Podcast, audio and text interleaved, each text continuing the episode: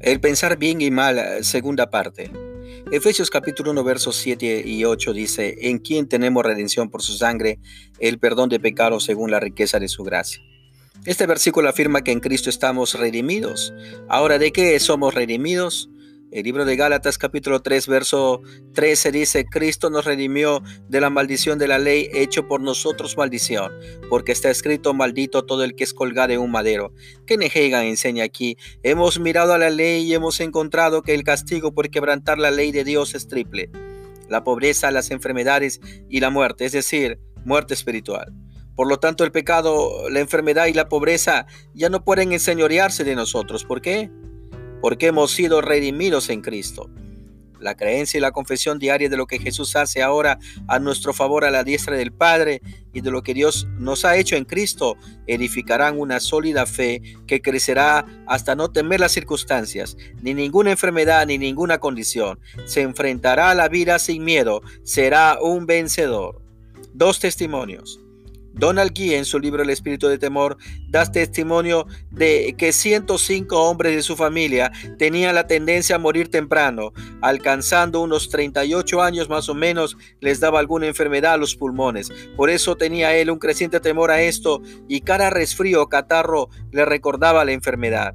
Fue el médico quien se dio cuenta de este gran temor, por lo que le dijo que al abrigarlo abría su sistema a esa enfermedad y que el temor le hacía más susceptible a caer en ella. Cuando tenía 32 años, Donald Key recibió el Espíritu Santo y Dios le reveló la escritura de que Él no nos ha dado espíritu de temor. Comenzó entonces a resistir al diablo y se apoyó en la palabra de Dios. Vivió hasta los 75 años. John Lay fue misionero al África por muchos años. No tenía salario y Dios suplía sus necesidades de maneras asombrosas. La contagiosa y mortífera plaga bubónica invadió su región y morían por centenares.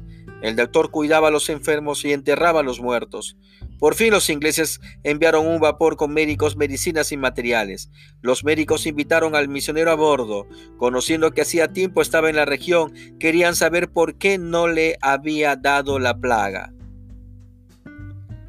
Este respondió, Señores, creo que la ley de la vida en Cristo Jesús me ha librado de la ley del pecado y de la muerte, Romanos 8.2. Y mientras ando en, en, la luz de esa ley de vida, ninguna enfermedad ni ningún microbio puede prenderse de mí. Los médicos le rogaron que tomase una de las recetas preventivas que tenían. Ley le respondió, Señores, Puede ser que les interese un experimento. Observarán que los que contraen la plaga mueren con convulsiones, echando de la boca una espuma sangrienta.